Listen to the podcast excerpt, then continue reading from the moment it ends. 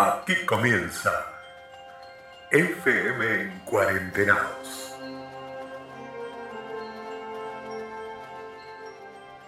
Buenos días, queridos jóvenes. En estos días históricos que nos tocan vivir, nos reunimos en este programa radial con nuestra querida maestra Andrea, China, Maide, Claudio, Juan y quien les habla Carolina, para construir y compartir con ustedes un poco de historia y chimentos, con sección de noticias, un buen momento. Buenos días, queridos y queridas oyentes. ¿Cómo les va? Esperamos que muy bien. Llegó el segundo programa de Encuarentenados. Y hoy, como habíamos dicho en el programa anterior, con secciones nuevas. Y este programa se va poniendo cada vez más lindo. Y hoy las secciones nuevas que tenemos tienen mucho que ver con ustedes porque en realidad son secciones armadas por ustedes. Una de las secciones nuevas que tenemos hoy es una entrevista, una muy buena entrevista. Así que eso se vendrá hoy que le realizó un compañero de nuestra escuela eh, de décimo. También tenemos presentación de temas, temas pedidos y presentados por ustedes. Y no va a faltar la sección histórica, no va a faltar las noticias, eh, no va a faltar el desafío. El desafío de hoy se viene con toda, es, está hermoso y desde ya agradecer muchísimo a las maestras. Los desafíos cuando los tengan listos se los mandan a la maestra Maive. Los resultados de los desafíos que ustedes harán. A todos los grupos como siempre saludarlos y mandarles un caluroso eh, abrazo. Y bueno, que disfruten de este nuestro segundo programa de FM en cuarentenados.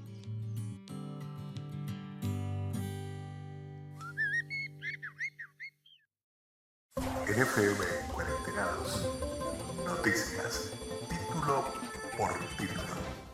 Hola mis queridos oyentes, ¿cómo están? Aquí nuevamente en la sección de noticias. Bueno, queriéndoles compartir una curiosidad y bueno, sobre todo para que sigamos eh, investigando en este tema que nos incumbe, que es el barroco. Como ya les comentaba antes, el barroco tiene mucha influencia en nuestra música actual y mm, para que ustedes entiendan vamos a trabajar y reconocer un poco eh, las distintas, distintos elementos en la fuga. La fuga es un tipo de estructura musical que trae una historia, la fuga cuenta una historia, con diferentes gestos dentro de la historia. Es como por ejemplo en una película cuando tenemos distintos personajes, donde uno hace de malo, donde otro eh, perdona y trae otro gesto, o, puede perdonar la maldad de otra persona. Bueno, la fuga se trata un poco de esto. Eh, sin ir más lejos, Bach era muy religioso. Y esto hacía que sus obras trabajen muy desde, los, desde estas formas melódicas gestuales. Es decir, vamos a tener como ejemplo la música, de, la fuga de Bach en do sostenido menor con clave temperado, porque ustedes reconozcan estos tipos de elementos y variaciones, que son tres. Uno es como lento y solemne, que es el protagonista de la obra, y después el tema 2, que cambia, ahí tienen que escucharlo, lo voy a poner de ejemplo más luego, tiene esta, esta, esto que pone en marcha la fuga. Y el tema 3, dentro de la obra, es más enérgico y le da como una cierta pasión a la fuga. Bueno, esto tiene que ver con lo que les cuento de los distintos gestos. De eso se basa la fuga, de poner en equilibrio esos gestos y esos elementos para la composición, en este caso contrapuntística de Bach, informó la maestra Maibe.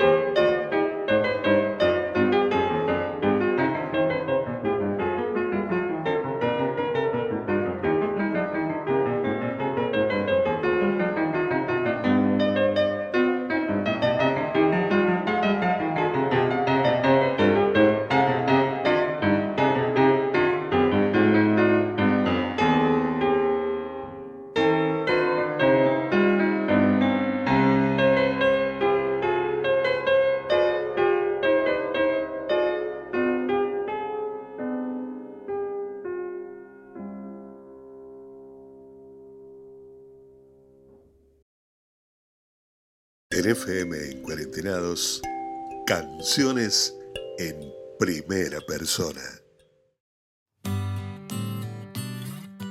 Bueno, acá llegó una sección nueva del programa donde ustedes nos mandan un tema y nos cuentan algo de esa canción. Nos cuentan lo que saben del artista, del álbum, del género, lo que ustedes sepan y lo saben porque les gusta. Una canción que ustedes elijan porque les llena el corazón.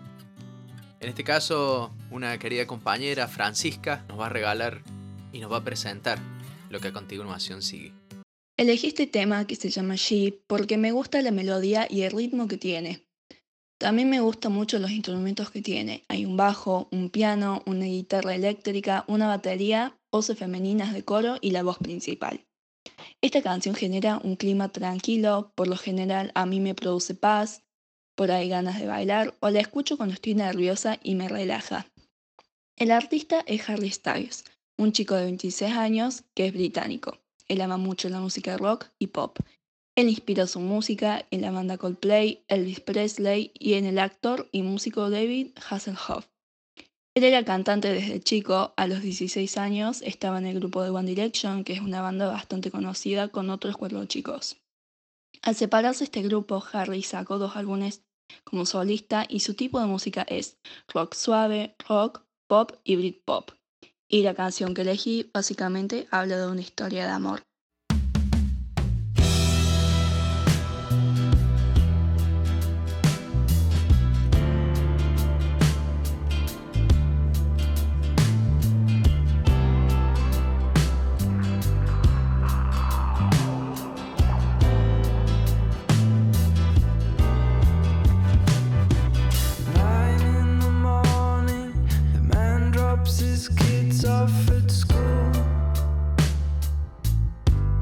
He's there.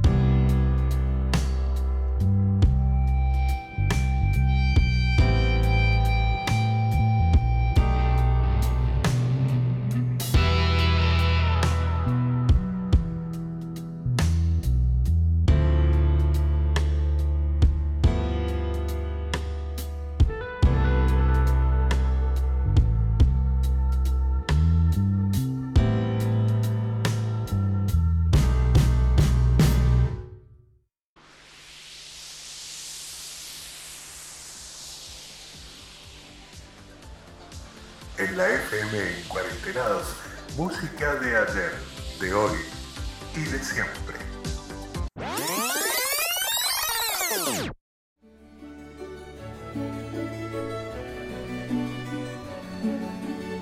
Bueno, hoy vamos a retomar un poquito de la historia del barroco que les conté la vez pasada.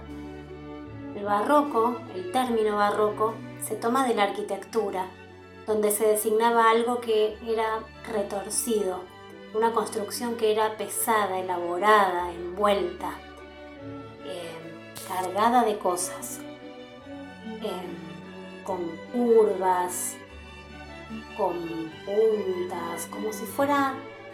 ¿Vieron las formas que trabajamos en la escuela? Bueno, algo muy pero muy recargado de formas. Así era el barroco. ¿Se acuerdan que yo les conté que a nivel de la música el barroco tenía características muy eh, precisas. La más precisa que tuvo fue eh, la del bajo continuo.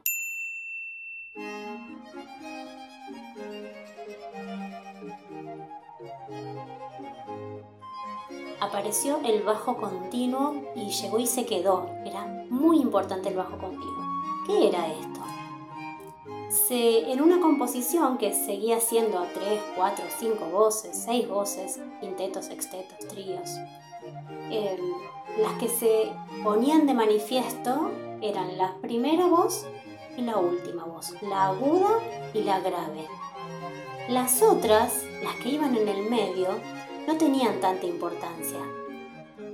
Entonces se abreviaba la escritura de esas voces intermedias en lo que se llamaba el bajo continuo esta presencia del bajo continuo era obligatoria.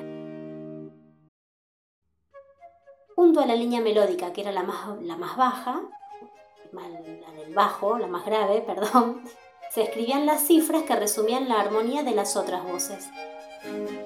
Bajo continuo era interpretado habitualmente por uno o por varios instrumentos melódicos graves. El violonchelo, la viola da gamba, el fagot, que es un instrumento de viento muy grave,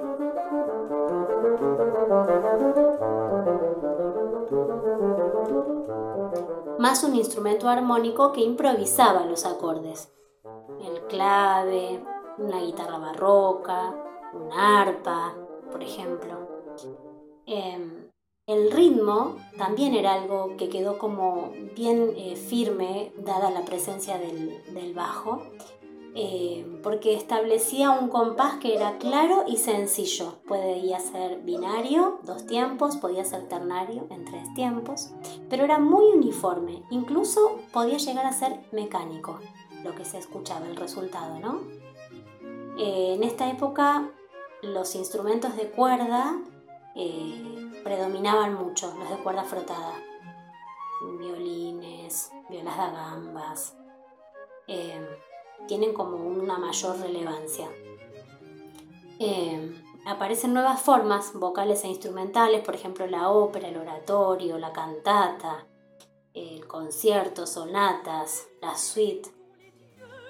Eh, los músicos encuentran un lugar de privilegio porque en esta lucha que había entre las iglesias eh, teníamos por un lado la reforma luterana y por otro lado teníamos la contrarreforma católica. Eran dos instituciones de mucho peso luchando entre sí. Y la música se utilizaba como un medio de propaganda por las iglesias en competencias y por la alta nobleza. Eran las únicas instituciones capaces de mantener una capilla de músicos profesionales. La música se vuelve indispensable para cualquier actividad, por lo que el músico pasa a ser un sirviente más de los que acompañaban a los nobles. Producto de estos fines es como, en otras artes de la época, una estética expresiva y teatralizante, profusión en el uso de la ornamentación, dramatismo, uso de recursos para la pompa y esplendor en los espectáculos públicos, fuertes contrastes sonoros. Eso es lo que se buscaba.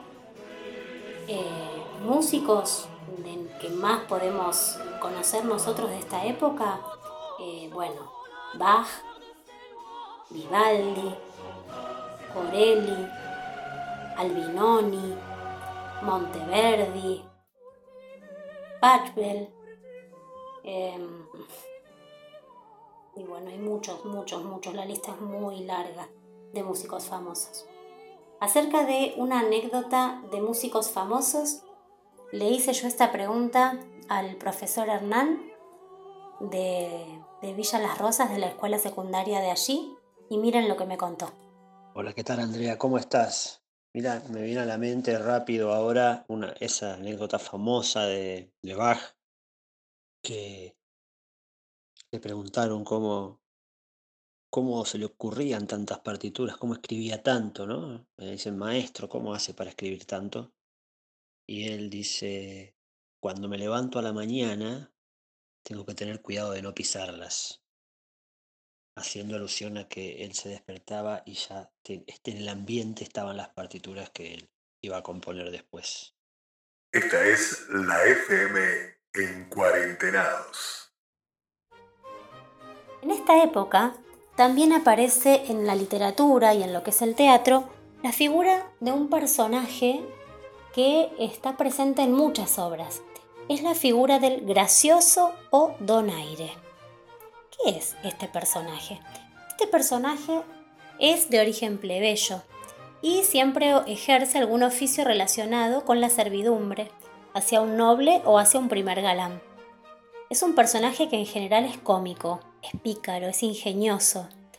Eh, generalmente con su ingenio él saca frecuentemente de apuros al noble al que sirve. Eh, él no es un pícaro porque quiere cosas para él o porque está buscando la manera de de repente un día levantarse y usurpar el lugar de su señor. No. Él es un pícaro, pero no por intereses egoístas. Él es los intereses de su señor son los intereses de él. Él siempre va a sacar de apuro con su ingenio y con su humor al- a su noble eh, de situaciones que pueden ser complejas. Es un personaje que siempre tiene hambre, siempre está sediento. Es muy comilón y es muy amigo del vino, cuentan en todas las obras. También es supersticioso y es cobarde. Y esto es un claro contraste con su amo, que justamente siempre es valiente y tiene esa temeridad, ¿no? Típica de los nobles. Eh, el gracioso es realista y es pragmático, y ama todo lo material, el dinero, por ejemplo, frente al idealismo y al desinterés material de su señor. A veces arma una intriga amorosa secundaria paralela a la de su señor, pero con una sirvienta o alguien de su misma clase, ¿no? Eh, en general, esta, esta dama que él elige eh, también está en una relación con una ama noble a la que sirve, ¿no? En general es la misma ama de la que su señor está enamorado. Entonces el amo se enamora del ama y él se enamora de la sirvienta de esta ama. Eh, es un personaje que es muy divertido. Si ustedes buscan para, para verlo, hay una pintura muy linda del siglo XVII que se llama Juan Rana. Búsquenla. Ahí les va a quedar más claro esto que yo les quise describir.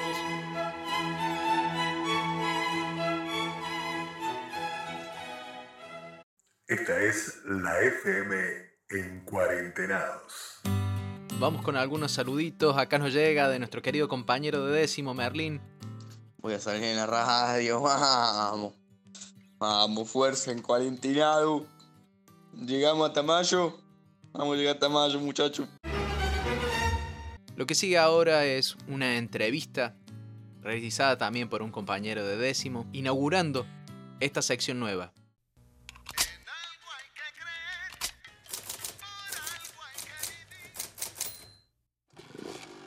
En la FM en Cuarentenados, entrevistas para conocer artistas, obra y vida. acostado, escuchando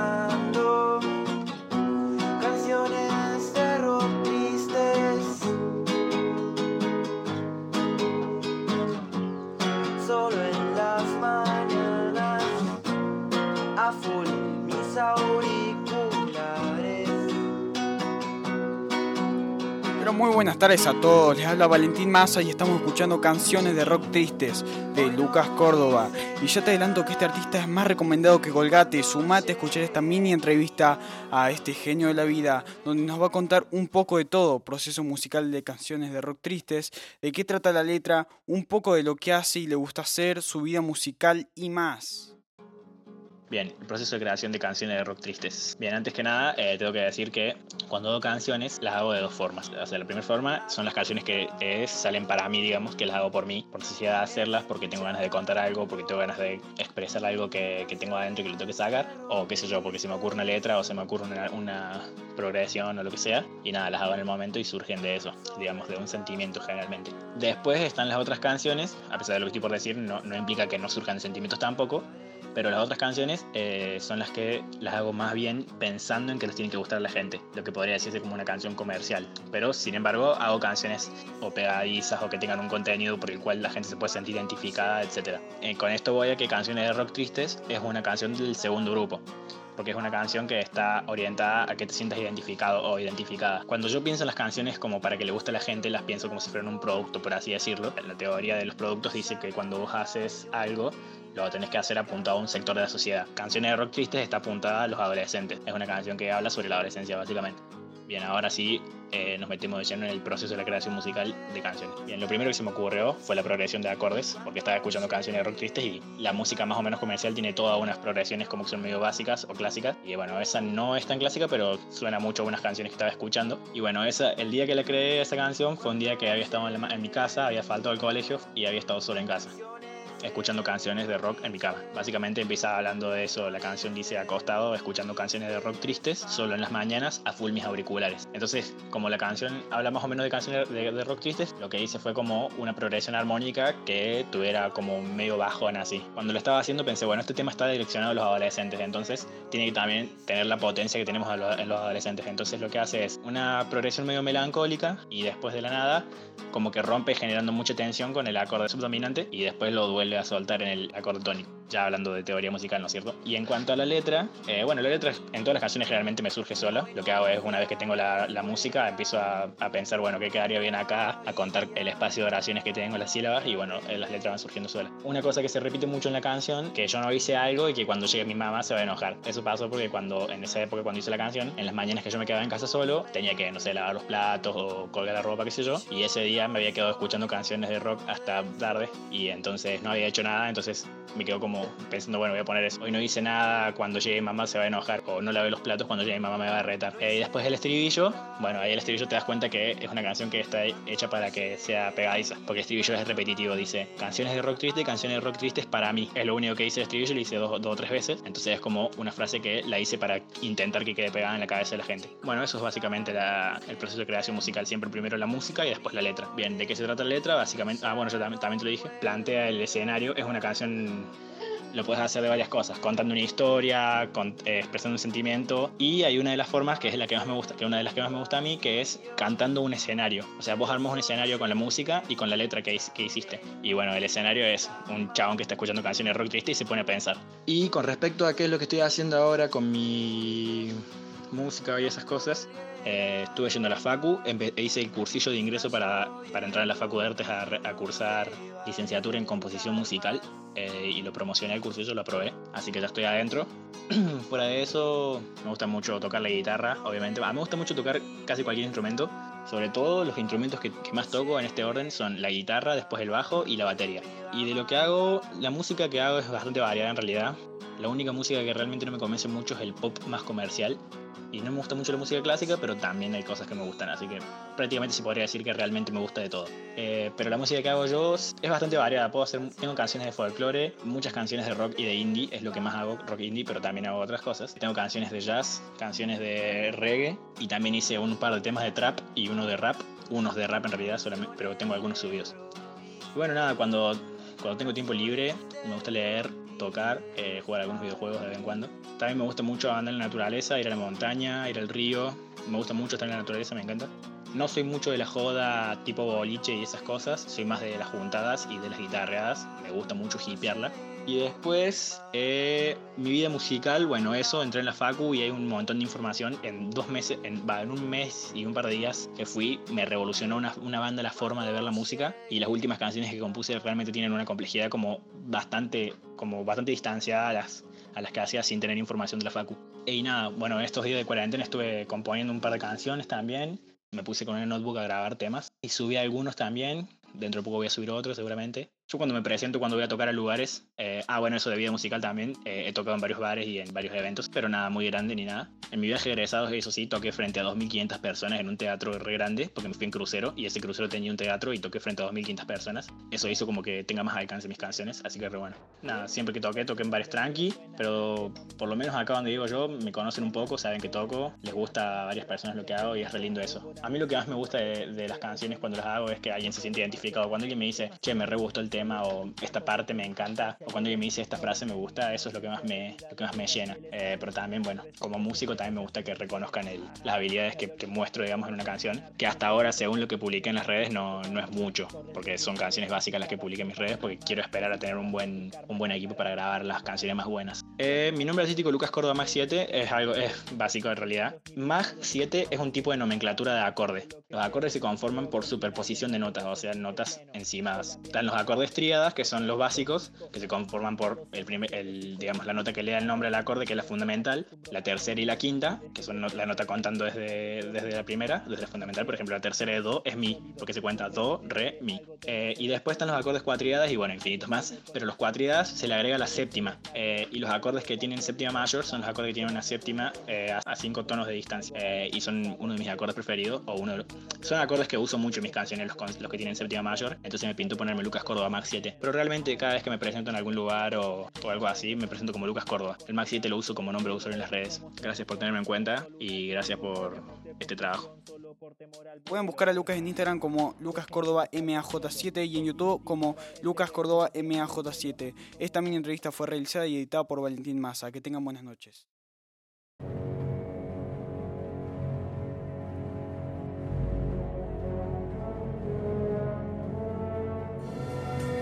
Este es el desafío de la semana. Y ahora sí, el tan esperado desafío semanal.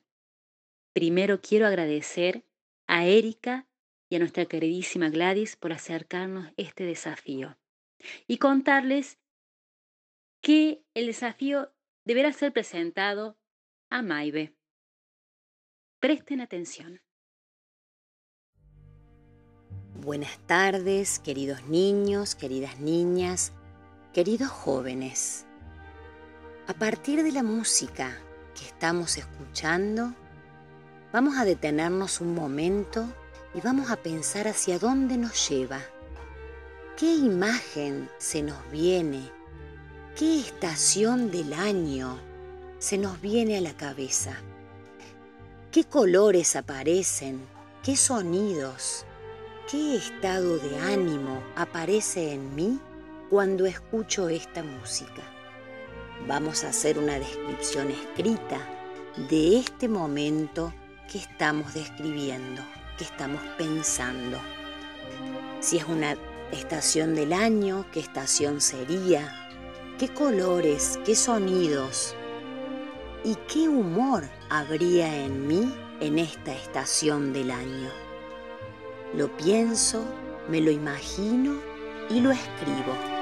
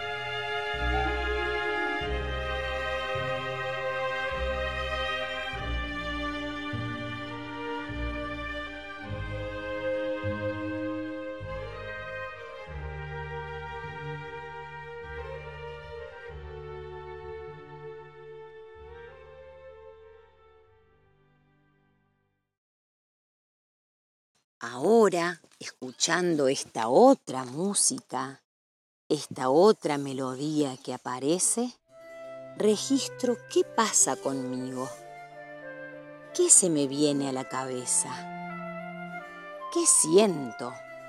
Si fuera una estación del año, ¿qué estación del año sería? ¿Qué colores tendría? ¿Qué sonidos? ¿Qué pasa con mi alma? En esta estación del año.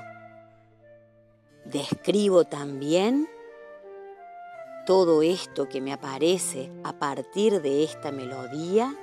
Puede ser un estado de ánimo, puede ser un, lugar en esta estación del año que se me ocurre. Puede ser algún momento. Hago una descripción lo más detallada posible de ese momento o de esa imagen que apareció en mí a partir de la música que escucho. También esperamos después las indicaciones de la maestra Gladys para continuar. Les mando un cálido abrazo y espero que estén todos muy bien.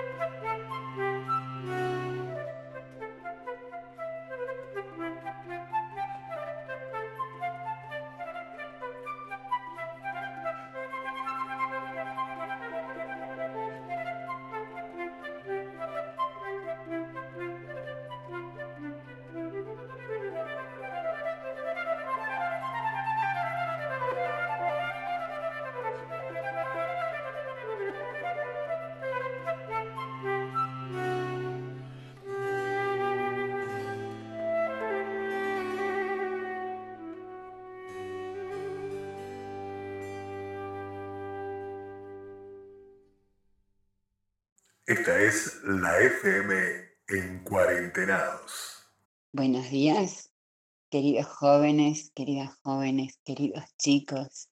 Espero que estén pasando este tiempo con fortaleza y que podamos sacar lo mejor de nosotros.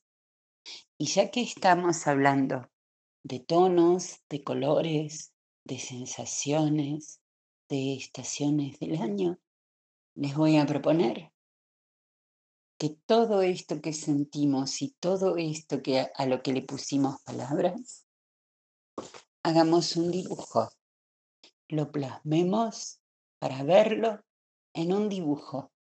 Ustedes van a elegir los colores acordes al tono. ¿Qué colores me movilizan? ¿Qué colores elijo para el tono menor? ¿Y qué colores voy a elegir para el tono mayor? Primero, como siempre lo imaginamos, lo tenemos totalmente hecho en nuestra imaginación y luego lo plasmamos. Pueden elegir los materiales que haya en casa, por supuesto. Pueden usar lápiz negro, pueden usar goma, pueden usar todas las herramientas y los elementos que necesiten. Les mando un gran, gran abrazo en tono mayor. Los quiero y espero verlos pronto. Esta es la FM en cuarentenados. Vamos llegando a la última etapa, a la última parte de nuestro programa. Reiterar el agradecimiento a toda la gente que, que colabora y y decir que en el caso del desafío, nosotros también vamos a mandar, cuando mandemos, cuando salga este programa, también se mandarán las dos obras que estuvieron sonando en el desafío para que ustedes puedan pintar lo que la maestra propone y puedan tener ahí la música y que no se interrumpa porque los programas de radio siguen. Entonces en algún momento si ustedes estaban pintando y se habían metido en, en, la pintura y están ahí moviendo el color y se corta porque sigue otra sección del programa, quizás rompa un poquito la inspiración. Entonces les vamos a mandar, cuando salga el programa, también las dos obras, en menor y en mayor, para que ustedes puedan trabajar muy tranquilos y muy tranquilas y explayarse en esas hermosas pinturas. Bueno, para finalizar este programa vamos a ir eh, con otro tema pedido y presentado. Y desde ya agradecer y decirles que tenemos muchos más temas pedidos y presentados y que van a ir apareciendo a lo largo de los programas y que la idea es eso, que lo disfrutemos, que nos encontremos, que estemos juntos. Nos pueden mandar mensajes, comentarios. A toda la familia de Andeleón un abrazo gigante y será hasta el próximo programa. Aquí nos despedimos, esto fue FM en Cuarentenados. En FM en Cuarentenados, canciones en primera persona. Hola a todos los que estén escuchando FM en Cuarentenados, soy Amiel y quería presentar un tema que se llama Elefantes en Europa. Es uno de mis temas favoritos de la banda de videos.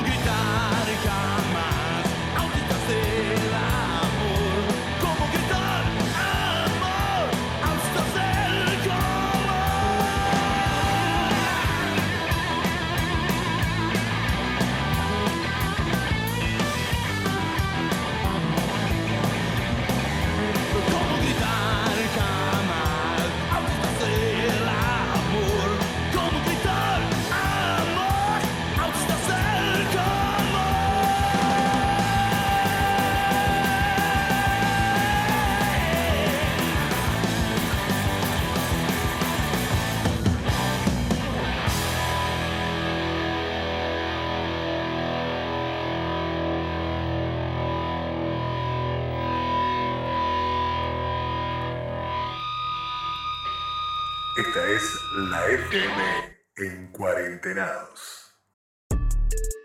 ¿Y qué te pareció, vos? ¿Qué pasa acá? ¿Qué es esta magia que sucede?